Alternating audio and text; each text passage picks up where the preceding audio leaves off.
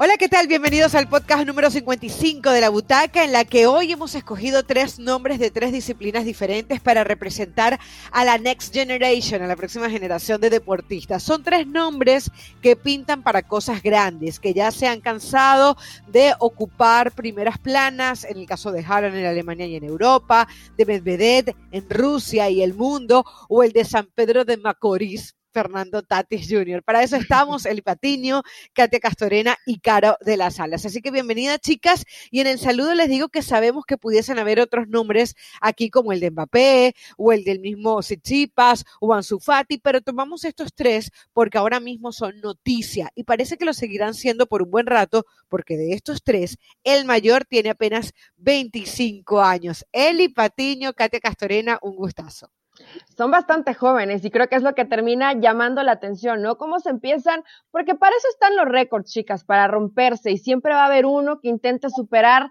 al que dejó una marca importante, ¿no? Pero en el caso de todos estos, en los diferentes deportes, tanto en el béisbol como en el fútbol, como en el tenis, sí llama la atención que hay cierta hegemonía, jerarquías durante mucho tiempo y lo que tiene que pasar para que se empiecen a batir estos récords. Entonces, hablamos de tres personajes que cuando leemos un poquito su historia, yo no sé ustedes, pero al menos yo me quedé con la boca abierta, ¿eh? Como cómo van avanzando en el tiempo y cómo van dejando en el camino a personajes que pensamos que siempre van a ser los reyes de los deportes, ¿eh? Los reyes de los deportes, sin duda, Caro, Eli, qué gusto estar con ustedes, saludarlas, y porque hemos hablado de estos jugadores que a través de los últimos años han sido eso, los reyes de los deportes en las distintas disciplinas, porque hemos sido muy afortunados de poder presenciar la era de Cristiano y de Messi, de Nadal y de Federer, también ahí no, eh, Novak Djokovic en, el tema del, tenis, Murray en, en, esa competición en lo más alto, por nombrar algunos, y estamos en ese momento creo que también de ese cambio generacional y de ver estos prospectos y estas nuevas figuras que pueden llegar a sustituir lo que han estado haciendo estos nombres en sus respectivas disciplinas y sin duda nos emociona ver este talento que viene emergiendo. Bueno, Eli, yo no sé qué estabas haciendo tú a tus 21 años, eh, ni, ni Katia. No quiero, acordarme. Pero yo lo que sé es que ninguna estaba haciendo algo parecido a lo de Erling Haaland. Para nuestro consuelo, nadie en el mundo lo estaba haciendo. ¿Qué numeritos los que está rompiendo el noruego? Eli, cuéntanos de él. Erling Braut Holland, así es como tendríamos que pronunciarlo en noruego, pero bueno, ya nos acostumbramos a decirle Haaland, ¿no? Y, creo que hasta él le gusta, él mismo le ha dicho, no me digan Holland, díganme Haaland. Entonces, bueno, está contento con que lo pronunciemos así. Él nació en Leeds, Inglaterra, el 21 de julio del año 2000. Mide unos 94 y pesa 87 kilos, o sea, para que más o menos lo vayan eh, visualizando físicamente, ¿no? Porque si de por sí en el terreno de juego lo vemos imponente, imagínate enfrentarte contra tal adversario. Eh, sabemos las cualidades que tiene, cómo ataca la pelota, que tiene un buen remate, lo veloz que es, lo potente que es. A mí me encanta verlo, sobre todo en los partidos de Champions. Un poquito de historia eh, su papá, que también fue jugador de fútbol, Alf Inge Halland, que estuvo inclusive em, con la selección de Noruega, estuvo participando con equipos como el Leeds United o el Manchester City. Y su mamá, la madre de Erling, también fue deportista. Kri Marita fue campeona nacional de heptatlón en Noruega. Y bueno, Halland desde los cinco años dijo, aquí llegamos al mundo para romper récords. Y esto me gusta, ¿no?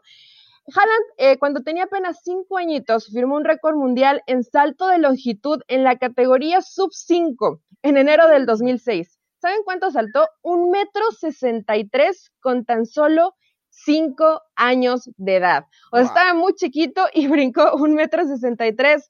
Jugó en balonmano, también estuvo participando en esquí de fondo, pero la familia de Haaland dice, es que él era delgadito y tardó mucho en crecer y en realidad es impresionante que puedas llegar a pensar que con tremendo físico le costara trabajo desarrollarse, ¿no? Hay muchos récords que fue batiendo conforme comenzó su carrera a los 14 años, pero chicas, los números de Champions en verdad son impresionantes en el caso de Haaland.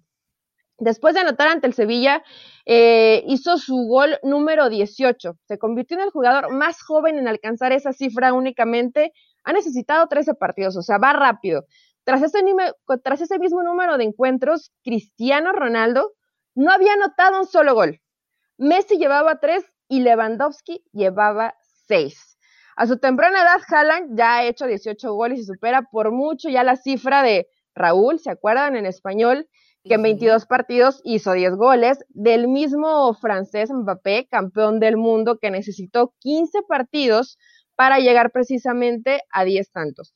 Haaland también fue el primer jugador en llegar a los 6 goles en menos encuentros, lo hizo en 3. Además, probablemente si Haaland se mantiene así, con este promedio superará a Cristiano que tiene 134 goles en Champions. Además, otras marcas. Igualó la marca de Benzema al marcar en sus primeros partidos en Europa. El francés hizo tres goles en dos ediciones distintas. Jalan el doble en jornadas seguidas. También superó el récord de Didier Drogba, que era el único debutante en haber anotado cinco goles en las tres primeras jornadas. El noruego hizo seis. O sea, todo va uno arriba. Es lo que me fue sorprendiendo cuando fui leyendo los números. Y ahorita viene los que son los reyes por casi 20 años, pero Haaland se está acercando. Comparando sus números con Messi Cristiano Ronaldo, Haaland también sale favorecido. El argentino necesitó 25 partidos para alcanzar los 10 tantos. Cristiano fue bastante eh, más tardío para poder alcanzar esos números. No anotó su primer gol, ojo esto, hasta su cuarta participación en Champions y necesitó 47 encuentros para llegar a 10 tantos. Estos son los números de Haaland en Champions. Solamente para que nos demos cuenta, ¿no? Y siempre nos damos a la mente, Cristiano Messi, la cantidad de partidos que necesitó Messi y bueno, Cristiano hasta su cuarta Champions empezar a marcar, evidentemente te habla de un futbolista que va a la velocidad de la luz, ¿no? Y que sigue batiendo récords y que cada vez lo vemos jugar mejor, porque no solamente depende de que le lleguen los balones, no sé ustedes qué les parece en el terreno de juego, pero Haaland se genera sus propias jugadas y creo que es lo que hace tan extraordinario este jugador, ¿no? es que es un jugador que no parece que, pudiera ser lo que termina siendo. O sea, tú lo ves alto, desgarbado, como que no de repente pudiese tener esa agilidad y te termina marcando goles. Y ojo que lo estamos viendo en un Dortmund que de repente, a ver, más allá de que está un Sancho, por ejemplo, que lo acompañe, eh, uno no ve que el equipo pudiera trabajar para que él sea una máquina de hacer goles y todavía lo sigue haciendo, ¿no? Eh, hay cosas muy interesantes de él. Por ejemplo, ya, ya lo decías tú, eh, Eli, el hecho de que haya nacido en Inglaterra, un jugador que pudiese jugar perfectamente para Inglaterra y que decidió irse por Noruega. Él nace en Inglaterra por producto de una casualidad, porque su papá jugaba en el Leeds United. Eh, es como un atleta en todo el sentido de la palabra, porque ya lo decías tú, hacía salto largo y todo lo que saltó eh, apenas con cinco años. Dicen que también pudo haber jugado handball. Eh, es al mismo tiempo un, muchachito, de hecho, ustedes buscan en YouTube y se encuentra un video que se llama algo así como Flow Kings, en donde él hacía como de rapero con otros amigos. O sea, él apenas estaba descubriendo. flow. Es, exactamente. Entonces, parece que es un niño que lo hace ver como todo fácil, pero que al final está ahí marcando y rompiendo goles, eh, rompiendo eh, números, no solamente en Alemania, porque hubo quien despreció sus números en Alemania y decían, bueno, en la Bundesliga, que por ahí el Mönchengladbach brilla, el Bayern Leverkusen, pero lo demás es el Dortmund y el Bayern Múnich. Y sin embargo, en la Champions League contra rivales eh, que son para temer, pues él ahí ha estado apareciendo Katia. Sí, un Haaland que bien pudo haber sido estrella olímpica, pero sin embargo terminó siendo futbolista y que siempre eso es lo que, no decir que se cuestiona, pero que sorprende el tema de que físicamente lo ves así, como decía Caro, desgarbado, alto y sin embargo tiene gran fuerza, impresionante velocidad y habilidad, ¿no? Entonces, sin duda sorprende, pero no deja de ser ese joven, ese niño de 20 años que está disfrutando de jugar al fútbol. Y yo creo que eso es algo muy bonito de ver en estas nuevas figuras que están disfrutando lo que es su respectivo deporte y lo que es el juego. La, la gente cercana a él leía dice que sigue siendo esa misma persona desde que era un niño, muy amable, que es serio, pero a la vez muy chistoso, muy cariñoso. Entonces, creo que que eso es bonito y, ojalá puedan conservar siempre esa esencia y, devolviéndole ese gusto a lo que es el juego, ¿no? Que es por lo que decidieron em, empezar a tener en este caso el balón en los pies y que eso ya se pueda reflejar en el máximo nivel. Y que no es fácil. Yo sí creo, No, no es fácil. Yo sí creo que ahí, en, en, todos los deportes, ¿eh? Quienes nacen con estrella, chicas, porque no es fácil y dices, ok, a los cinco años, más allá de la estadística y que entras a un récord, el lograr este tipo de cosas, hay gente que trabaja años para poder conseguirlo, ¿no? Y Haaland ya traía eso, eh, inclusive en la parte donde les comentaba que su familia, pues lo veía como que eh, no daba el estirón, no crecía mucho en cuanto a centímetros y estaba tan delgadito. Y decían que precisamente él que comenzó como de, futbolista profesional a los 14 años, pues intentaba eh, ser más técnico, tener mejor lectura de juego para complementar lo que le faltaba en cuanto al aspecto físico para poder competir, que además sabemos que en Inglaterra pues no la tenía nada fácil, en Noruega también el físico termina siendo imponente, además de un futbolista. Entonces, él trató de equilibrar lo que en ese momento le faltaba y precisamente cuando termina alcanzando cierta madurez, pues ya era un futbolista mucho más completo. Esto que mencionabas, Katia, sobre su personalidad, eh, aunque lo vemos muy joven y que por supuesto sea lo que quieres también es divertirte y pasarla bien y disfrutar, en este caso del fútbol, él se pone a leer artículos científicos para ver cómo conciliar mejor el sueño, para alimentarse mejor, después de cierta hora de la tarde para que no le lastime la luz del celular y pueda dormir más temprano, usa lentes oscuros, o sea, situaciones o a lo mejor detallitos que dices, ok, a él le han gustado, ¿no? Y hasta el momento le, le han funcionado. Creo que todo esto hace que, que Haaland pueda hacer esa promesa que hoy espera el, el, fútbol mundial, porque cuántos años nos hemos pasado diciendo y hablando de un Messi o de un Cristiano, y hasta hace no mucho veía una fotografía donde precisamente estos le entregaban la corona a Mbappé y a Haaland, y se los juro que sentí emoción de decir, realmente esta nueva generación va a alcanzar no solamente es números en cuanto a Champions o estadística, sino a que nos regalen tantos años de buen fútbol a un altísimo nivel. Tendrá Haaland que, que irse, por ejemplo, a un Real Madrid o a un Barcelona para que realmente pueda estar al nivel de esas figuras, no sé, pero sí me emociona que por fin llegue alguien que en algún momento, porque pasa el tiempo, termine pues desbancando a un Messi o a un Cristiano, ¿no? Sí, yo creo que es inevitable. O sea, yo digo que el paso del tiempo es como la muerte, inevitable, te va a llegar algún día, ¿no? Y, y, cada minuto que nosotros estamos hablando, estamos este, eh, eh, va pasando ese tiempo y, y, aunque queramos retener en nuestras retinas a Messi y a Cristiano, se van a quedar ahí en nuestros recuerdos porque van a irlo superando y uno entiende que Erling Haaland, así como eh, Mbappé, son de los llamados a, a, suplirlo. Fíjense que el otro día, por ejemplo, Haaland era noticia porque había hecho un movimiento muy, muy parecido, una ejecución muy parecida a la de Zlatan Ibrahimovic. Y de hecho, él el año pasado, cuando se enteró de que Zlatan era líder de goleo en Italia con 39 años, eh, también eh, tenía su reacción a través de las redes sociales. Eh, es un jugador que, sin embargo, y ya lo comentabas tú un poquito, Eli, con ese cuidado que hace, dice que se quiere parecer a Cristiano Ronaldo. O sea, él tiene como meta, cuando le han hecho diferentes entrevistas, ha comentado que él quiere eh, emular un poco lo de Cristiano. Y me recuerda en esta historia que tú cuentas, más allá que desde el punto de vista atlético, sin duda, es un privilegiado y tiene esa estrella que comentabas. Eh, una de las cosas que cuando hemos analizado la historia de Cristiano Ronaldo, siempre nos hemos encontrado con que él tenía debilidades de lo físico. También tiraba a ser eh, flaquito y, y, se puso como... Flaquito Perdón, perdón. Alto y flaco, sí, justamente. Alto y flaco, exactamente. Y él salía a correr, salía, o sea, él se propuso, bueno, voy a ser el más atleta de todos. Si Erling Haaland logra ser por lo menos un 50% de lo que ha hecho Cristiano Ronaldo con esa capacidad goleadora, podemos estar hablando de un gran crack. Si lo ven así, chicas, lo ven como un crack a Erling Haaland de cara al futuro. Yo creo que esos detalles que desde ahorita lo ves con ese enfoque, con esa determinación, además de prepararse, de cuidar su cuerpo, de ser muy consciente de lo que implica, ¿no? Desde el descanso, la alimentación, el estudio de, de los movimientos, creo que eso te dice mucho y en ese sentido creo que sí, Cristiano Ronaldo ha marcado un impacto muy importante en el mundo del deporte en general, demostrar también lo importante que es enfocarte en eso, ¿no? En, en, hacer tu cuerpo, porque vives de eso, porque eres un atleta profesional y donde muchas veces en, en, el pasado no se veía este enfoque tan fuerte en el tema de la nutrición, en el tema de estar en el gimnasio. Hoy es vital, y no por decir que va a ser más importante que el talento, pero sí muchas veces eso te puede catapultar al siguiente nivel o no, porque hay jugadores muy talentosos que no llegan más allá porque no tienen precisamente esa mentalidad y esa disciplina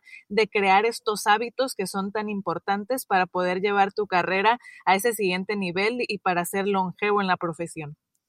Y además quiero, creo que está, y ya te dejo Eli, creo que está protegido por un equipo como el Dortmund, que mezcla muy bien el tema de la tecnología con el tema de los valores. O sea, Alemania me parece que es un país donde puede mantener más o menos eh, encarrilado a los chicos en cuanto a valores. O sea, sí veo cosas que lo pudieran proteger y tiene personalidad, porque el otro día lo estaba viendo en el partido de la Champions contra el Sevilla y fue y le gritó a Bono en, la jugada aquella loca, recuerdan, en donde le suspendieron, o sea, era un penalti supuestamente para el Dortmund, al final eh, no, porque había cometido una falta, eh, ah, ah, no, era así, era un gol que había hecho el Dortmund, pero como habían tenido una falta en ofensiva, suspendieron el gol, eh, anularon el gol, pero resulta que antes hubo un penal, entonces lo cobró Holland, que eh, al mismo tiempo, eh, cuando lo cobró, se lo gritó en la cara a, a, Bono y al final le terminaron sacando tarjeta amarilla. O sea, todo lo que se anuló al final terminó siendo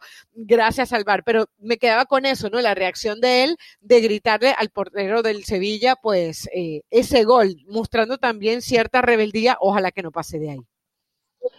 no está mal. Yo de pronto, a mí me gusta que, que los futbolistas de también demuestren esa personalidad y ese carácter. Justo hace unos días platicaba con, con algunos amigos sobre estos futbolistas que vienen, ¿no? Y decían, bueno, pero es que de pronto ese ego, ¿no? Y el que lo llegan a comparar con, con Slatan, el saber, el saberse bueno y el decirse bueno, extraordinario, o pensar que eres más que.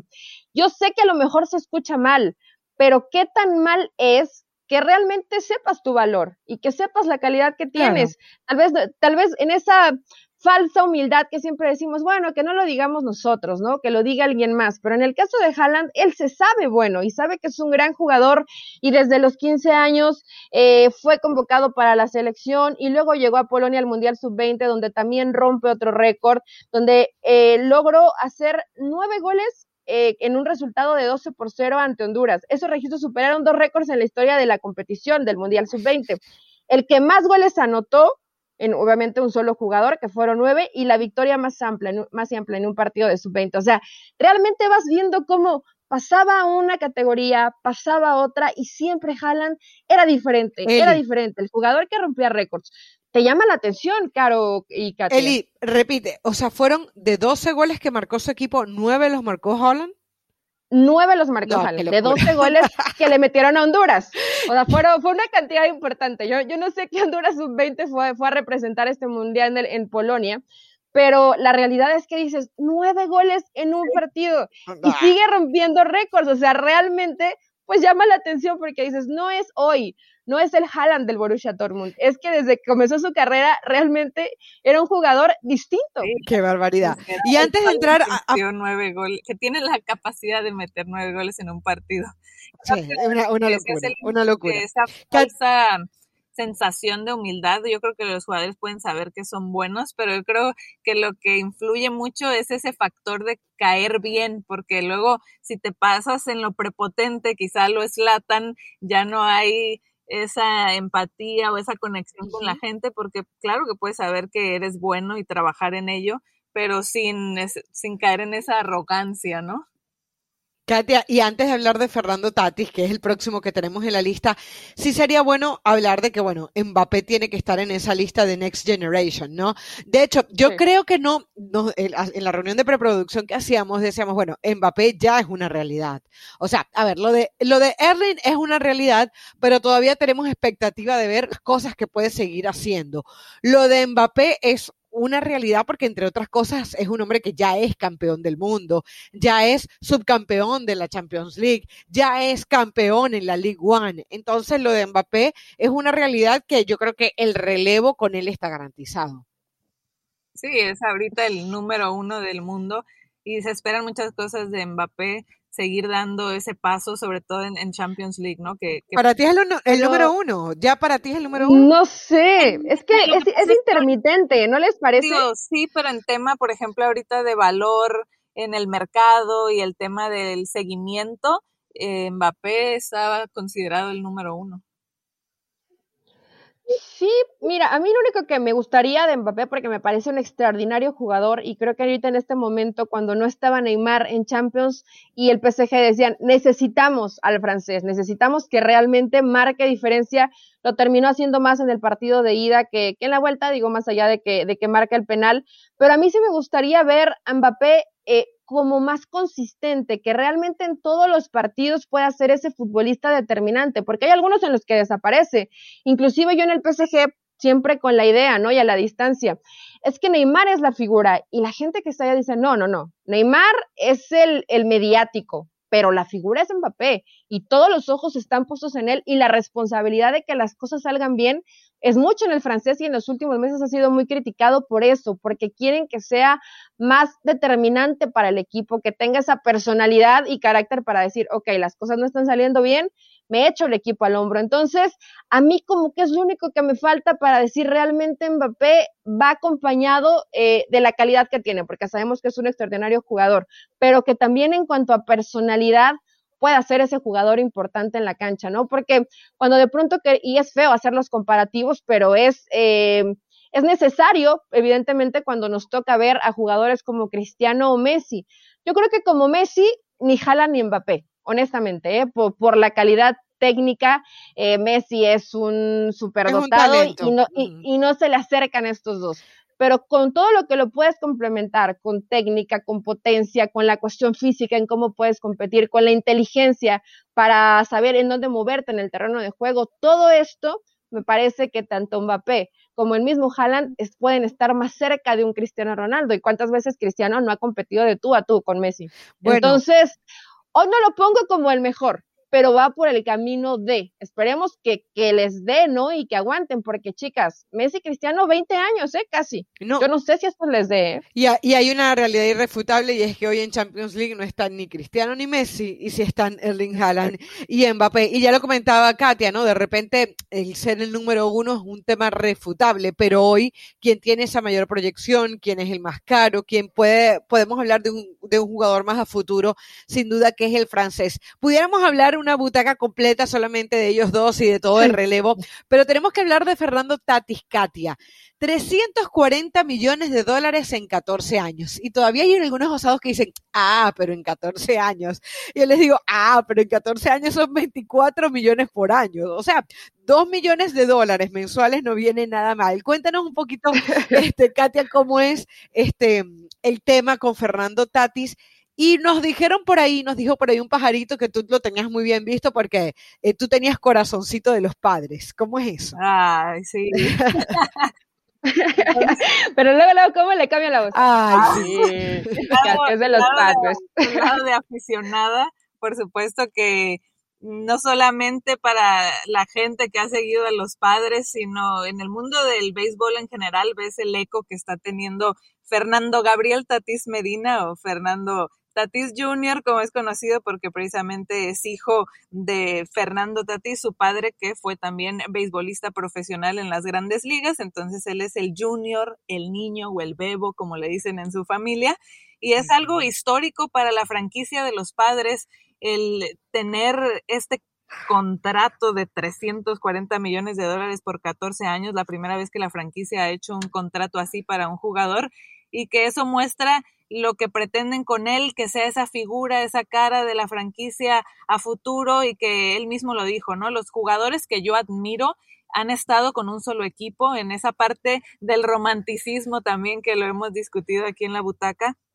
Entonces él quiso apostar también por los padres, por permanecer allí el resto de su carrera. O sea, estamos hablando que sería esto hasta 2034. Si, si todo sigue bien y en marcha con el tema del contrato y, es un jugador que está revolucionando también las grandes ligas en general, ¿no? Por su explosividad, por su creatividad, por su alegría, devolviéndole eso precisamente que decíamos, ¿no? La esencia al juego, la alegría de jugar en este caso caso al béisbol, de tener el bate en las manos, entonces por eso está causando y es la, esta sensación y es esta siguiente gran figura, lo decía Alex Rodríguez, Fernando Tatís es el siguiente LeBron James, pero en el béisbol. Tanta falta luego le ha hecho al deporte que se ha manchado con el tema del dopaje y de algunas otras situaciones. Entonces, el volver a ver a estos padres desde la postemporada anterior con esa energía y con esa alegría, con ese baile, porque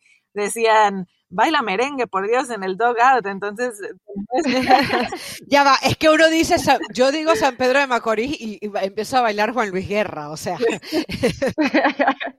sí, digo, comienza el baile, pero a ver, Katia, yo entiendo que, que rompe un récord y es parte de la estadística y se queda en la historia, ¿no? En el caso de, de Mike Trout, que lo hizo con los, con los Ángeles, y de Mookie, que lo hizo con los Dodgers, ¿no? Que han sido estos contratos por tantos años, 12 el primero y 12 también el segundo.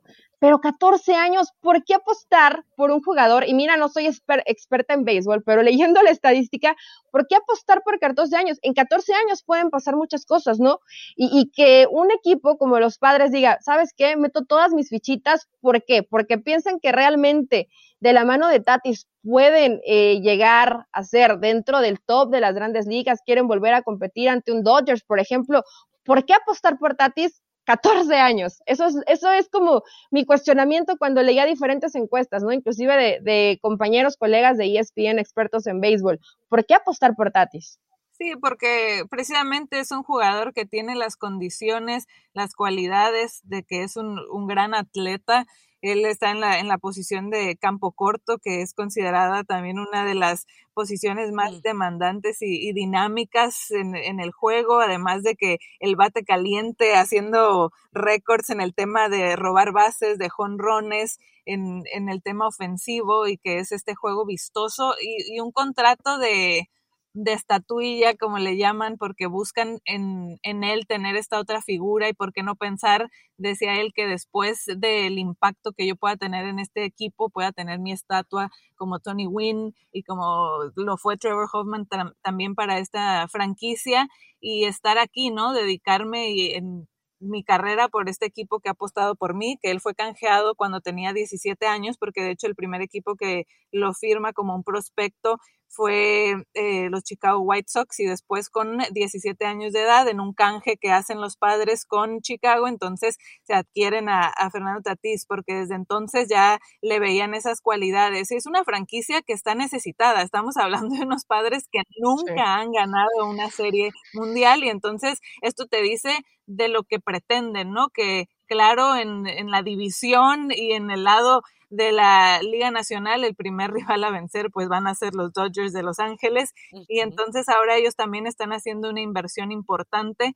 Mm, ya lo venían haciendo, no nada más con Tatis. Antes se hablaba más de Machado, pero terminó siendo Tatis quien acaparó los reflectores y también ahora lo que tanto hacía falta en el bullpen, también en el tema del picheo, ellos han invertido buscando que esta temporada puedan pelear contra el vigente campeón para avanzar y que eventualmente Tatis pueda ser ese hombre que traiga a la ciudad el ansiado, el ansiado campeonato.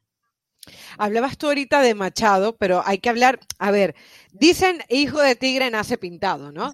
Y es el caso obviamente de Tatis, que, que tú haces bien con, ah, poniéndole ese acento de, eh, en la I, ¿no?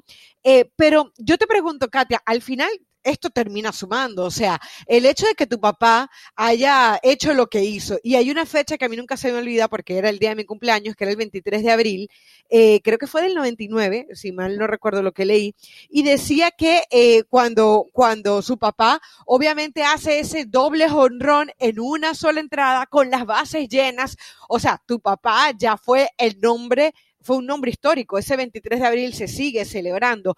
Tienes luego a un Manny Machado que él lo considera, él, lo, leyó por ahí, que donde él decía que es, eh, ha sido clave en el éxito que él ha venido teniendo que lo ayudó en todos los aspectos, que en cada área nota algún detalle, que está encima de él, que no deja que se duermen las situaciones de juego. Y, mm, o sea, yo digo, tener al final toda esa protección del mundo del béisbol te hace crecer como un crack. Yo creo que también por eso, más allá de las condiciones que él pueda tener, todo lo que lo rodea, su participación en República Dominicana, esa alegría que tú dices que tiene en el bullpen, que, que dicen que trae la unión de grupos, que incluso tiene una celebración estilo eh, karateca, simulando a, la gente con, el hacha en el sembradío allá en Dominicana, en, San Pedro de Macorís. O sea, son como muchos elementos que lo rodean que te hace terminando confiar en él. Que si no te da a nivel de juego algo como mínimo en mercadeo, porque hoy estamos hablando de, de Fernando Tatis Jr. Sí, claro que van a recuperar bastante de esa inversión también en el tema de mercadeo, sin duda, por lo, lo, que representa esta figura, ¿no? Además porque es un jugador que no se guarda nada, incluso había una polémica ahorita que están en Spring Training, donde él va con todo, porque él no importa si ahorita están en entrenamiento, pretemporada, porque él si tiene que robar la base, si tiene que barrerse para llegar a home, lo hace y entonces... Oye, Katia, pero esto no es un arma de doble filo, porque igual, eh, digo, el Tatatis es rudo, va y, le mete con todo, como dices, en los entrenamientos, entonces el que esté expuesto a, una lesión, digo, no sé, es que sí, en realidad estuve inclusive revisando videos y dije, ah, pero este es bravo, no me gustaría enfrentarme, enfrentarme contra él, y que además se ve que lo está disfrutando, pero el siempre jugar como al límite, ¿qué tanto corre riesgo dentro del béisbol? Sí, porque ya ha tenido lesiones, ¿no? Incluso en 2019, en su temporada debut en grandes ligas, no pudo finalizarla por una lesión. Antes de eso, como liga minorista, ya también tuvo una lesión donde no le permitió eh, finalizar, en fin, eh, eh, sí ha pasado porque así es él y, juega ese límite y por lo, por lo mismo se creó esta polémica, ¿no? Porque después de firmar tal contrato y verlo entregarse de esa manera en, en mm. este momento donde no ha iniciado siquiera la temporada, le preguntaban justo al manager de que si no había esta preocupación o que si el equipo haría algo para contener un poquito el juego de Tatis en este momento. Ellos decían, digo, sí tener ciertos cuidados, pero tampoco lo vamos a contener y le vamos a cortar su esencia, porque a la vez eso también te marca un ejemplo para el resto del equipo, como decían, siendo un líder de que pues va con todo y no porque a él ahorita haya firmado un contrato así significa que es la gran figura y va a caer entonces ahora en esta... Que son sus carceleros tampoco, ¿no? voy a hacer nada, ¿no? Claro, y, Katia, ah, para, para una fanática de los padres, eh, obviamente periodista, que eso también es parte de tu esencia, o sea, ¿realmente lo ven como un ente que pudiera ser salvador, que pudiera, que pudiera darles ese algo más? Yo creo que sí. Digo, claro que son muchos elementos que entran en juego, lo que ya decía de que se han reforzado de otras maneras, porque es necesario tener no solo la ofensiva, sino la defensiva y todas las piezas en su lugar para poder soñar con, un campeonato. Pero yo sí creo que sí es uno de estos jugadores y una figura que, que puede ser ese factor diferente y representar algo más. Incluso mi mamá, les voy a contar esta anécdota, le dice que va luego mi papá que tenía antes de la pandemia, por supuesto, pero por años y años, toda la vida, sus eh, asientos de temporada para ir a ver a los padres y bueno, él, imagínense, toda la vida siendo aficionado y que nunca los ha visto ganar. Y mi mamá que a veces le tocaba irlo a acompañar a los juegos por el ambiente más que nada que dice, no es que yo le entiendo del todo, pero pues yo voy ahí de apoyo moral y me divierto en el, estadio, ¿no? Entonces, mi mamá dice que justo fueron en esa campaña del 2019 al estadio y que pues todo el, el, la emoción o todo el ruido alrededor era sobre Machado y que en eso dice mi mamá de estar viendo el juego y yo de repente dije, pero ¿quién es ese muchacho? Velo, cómo juega, cómo se entrega, ve. Ah, mira, claro. mamá desde ahí, incluso sin saber mucho, le impactó y le llamó mucho la atención Fernando Tatís de, de ver eso que, que, comentamos, ¿no? Entonces, creo que ahí es un reflejo de, de lo que puede ser esta figura y lo que implica para, para la franquicia. Creo que has hecho una comparación maravillosa, Katia, porque es que yo creo que los verdaderos jugadores de fútbol, de béisbol, de tenis, de lo que sea, tú los diferencias en el campo y no necesitas ser un experto para darte cuenta el tipo de jugador que es. Y eso le pasa, por ejemplo, a un Neymar, maravilloso, un Messi, ya lo hablas tú con Fernando Tatís. Así que vamos a ver eh, hasta dónde puede llegar este joven jugador. ¿De cuántos años, perdón, Fernanda? Eh, eh, Katia, ¿cuántos años que tiene Fernando? 22 años. 22. un nene, un nene, el bebé. Claro, y firmar un contrato así. el bebecito. Ay, Dios bueno, Yo, mira, mi, equipo honestamente los Dodgers, pero después Katia adoptaría a los padres. Vamos con padres después, si, Dodgers se queda afuera. La realidad, y sí, no nada más que obvio en este tema del contrato, no es que va a tener ahorita los 340 millones, ¿no? Que decían que a la larga, considerando que es un jugador que los padres buscaron no arriesgarse a que eventualmente entrara en la agencia libre, donde quizá futuro, si le está yendo muy bien y llegaba a una agencia libre siendo el crack de los cracks, pues quizá hubiera podido hacer muchísimo más dinero, pero ellos buscaron amarrarlo de esta manera, ofreciéndole algo lucrativo también en el tema de los años y que ahorita va a tener el bono de 10 millones por firmar, pero estamos hablando que en este año haría un millón de salario al año y esto va a ir creciendo gradualmente, ¿no? Después del, del segundo, tercer, cuarto año de que 5, 7, 11, hasta 2025 ya serían 22 millones por año y ya después en los últimos seis años de ese contrato serían 36 millones por año. Entonces digo, son estas cositas también del contrato de cómo se, se va espaciando. O sea, va a estar bueno el retiro, va a estar bueno el retiro.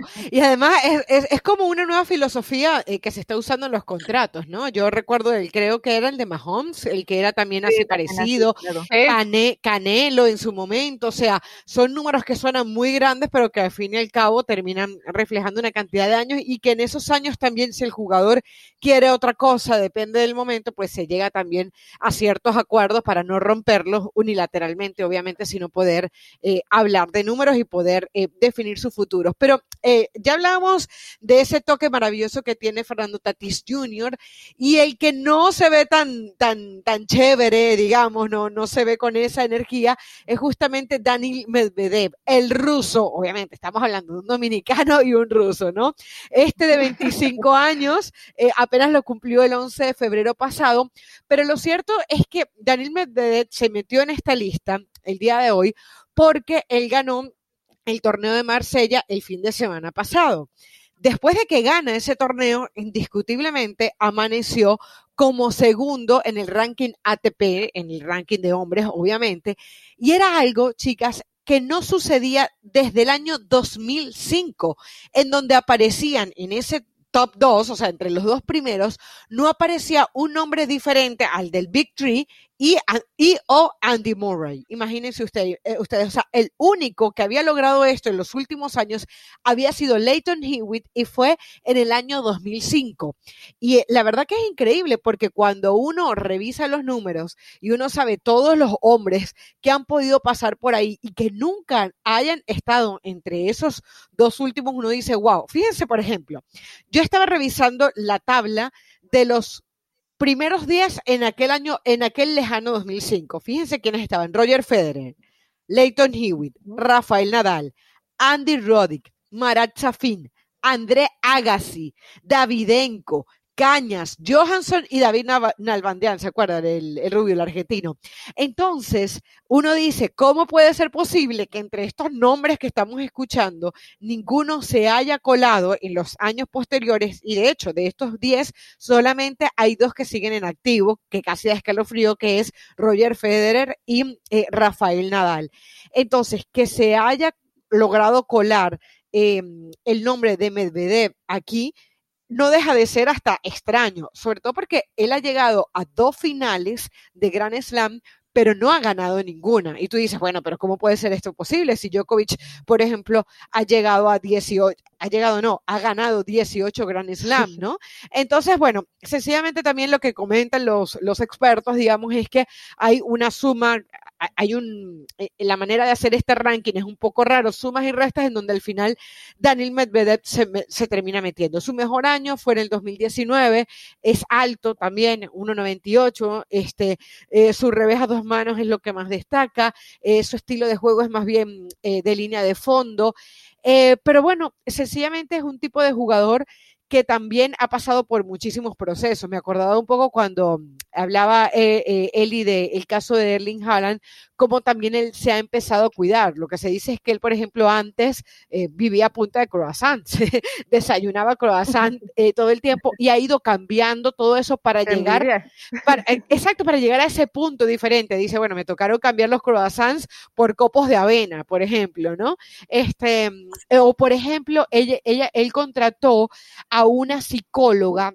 Deja y recuerdo, ajá, Francisca Dauset, aquí está el nombre, Francisca Dauset, ella contrató, él contrató a esa mm, psicóloga que se basa en, eh, digamos, la medicina china, que ya sabemos que es milenaria, y que eh, se basa en la filosofía de los guerreros Shaolin, en donde explican que literalmente la mente, de, ella, ella, dijo literalmente esto, la mente de Anil es grande y compleja, similar a un ordenador.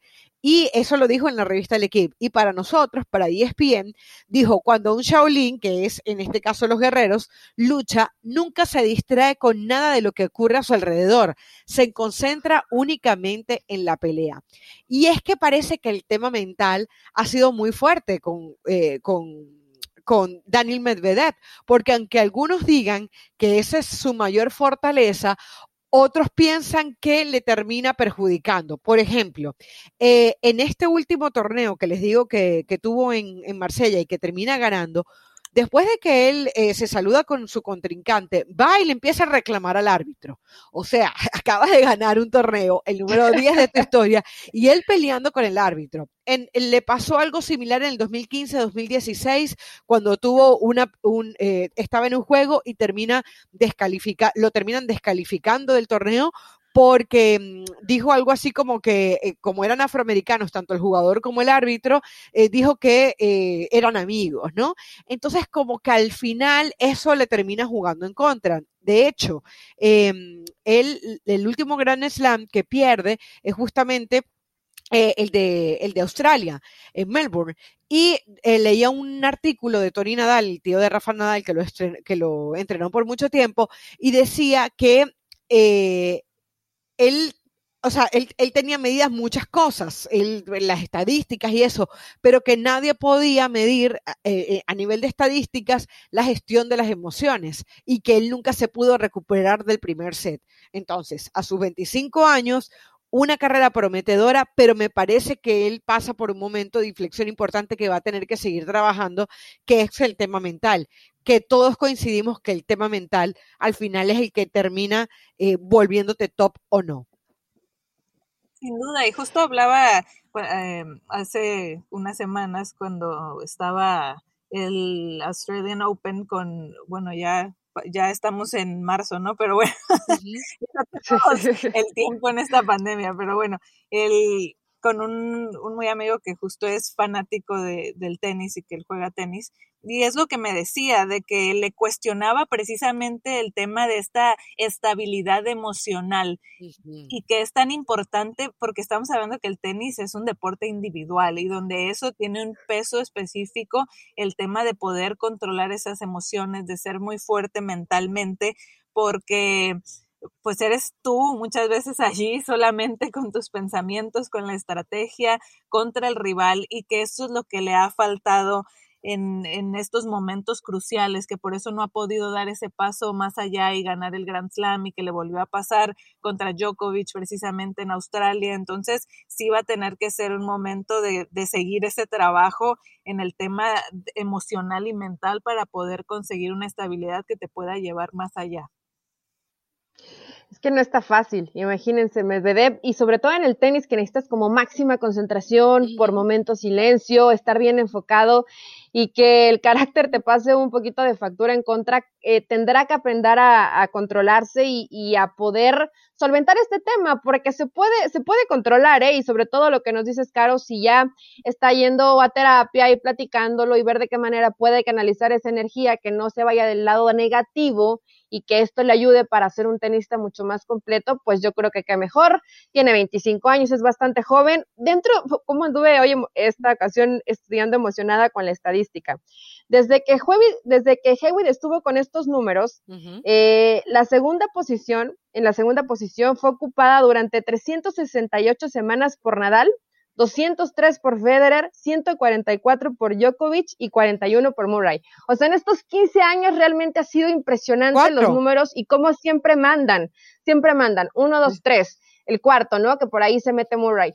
Y ahora que estemos hablando de un tenista de 25 años como Daniel, bueno, pues te refleja que si realmente puede pulir esos pequeños detalles, como lo vimos en el fútbol y como pasa en todos los deportes, los grandes reyes en algún momento van a tener que entregar la corona y para esto Daniel tiene que estar preparado. No va a ser hoy, pero probablemente en dos o tres años, ¿no? Porque los otros ya no son tan jóvenes. Exactamente. Fíjense algo, eh, hablábamos de eh, el último torneo, o el gran slam que tuvo, porque el último torneo que jugó fue el que ganó el de Marsella, y por ejemplo, ahí se dio un tema interesantísimo. Fíjense que él estaba jugando en algún momento y levantó reclamos contra Gil Cervaras, que es su entrenador, y lo votó del estadio.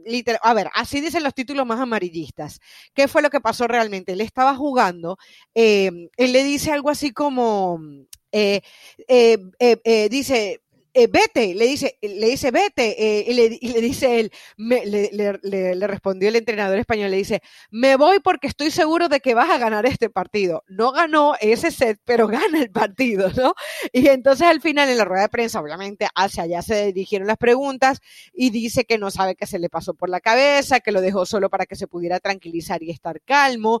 Dijo que ellos tienen por lo menos uno o dos peleas al año de ese estilo y que al final, bueno, todo iba a charlar y que no, y que no iba a ser algo tan grave. Entonces, para que vean a la inmensidad de lo que puede llegar. Y creo que por eso también busca a esta psicóloga, porque en esa, eh, en esa filosofía del guerrero Shaolin, el guerrero chino, es como, ok, se puede caer el mundo a tu alrededor, pero tú concentrado, o sea, concentrado en ganar. Creo que hay algo positivo que él había hablado en otras veces, en otras ocasiones, que dice que, por ejemplo, que su esposa le da mucha estabilidad, Daria. De repente uno veo otros tipos de, deportistas en donde al no tener una vida familiar estable como que también es un poquito más difícil que, que, se mantengan ellos, ¿no? Que mantengan la cabeza centrada. Realmente es muy difícil saber realmente hasta qué grado de estabilidad tiene con esta chica, pero bueno, él lo declaraba en algún momento y de resto eh, trata de seguirse superando. O sea, ya él ha contratado también,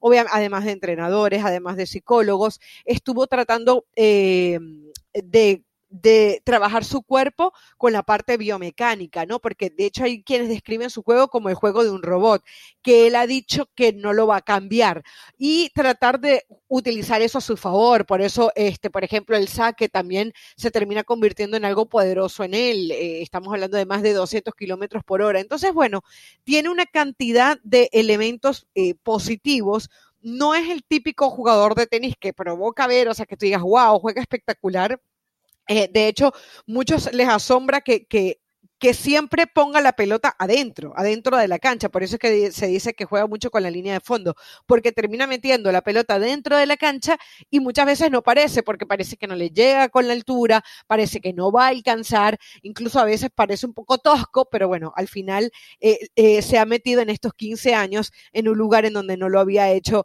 nadie, eh, tal como lo comentaba Eli hace un ratito con esos buenos números. Así que ahí está Medvedev, ahí está Fernando Tatís y ahí está Erling Haaland, los tres hombres que hemos escogido el día de hoy, en donde obviamente tenemos que meter a un Mbappé, en donde tenemos el mismo eh, eh, eh, el, greco, eh, o el de Grecia, vamos a llamarlo así, eh, esta me parece que también es uno de los nombres que van a seguir sonando, porque eh, lo decías tú, Eli, al comienzo del programa, hay nombres que vienen dominando por mucho tiempo en muchos deportes, ¿no?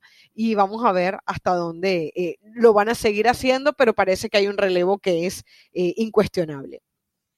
New Generation, así llamábamos este podcast al principio, Caro y Katia.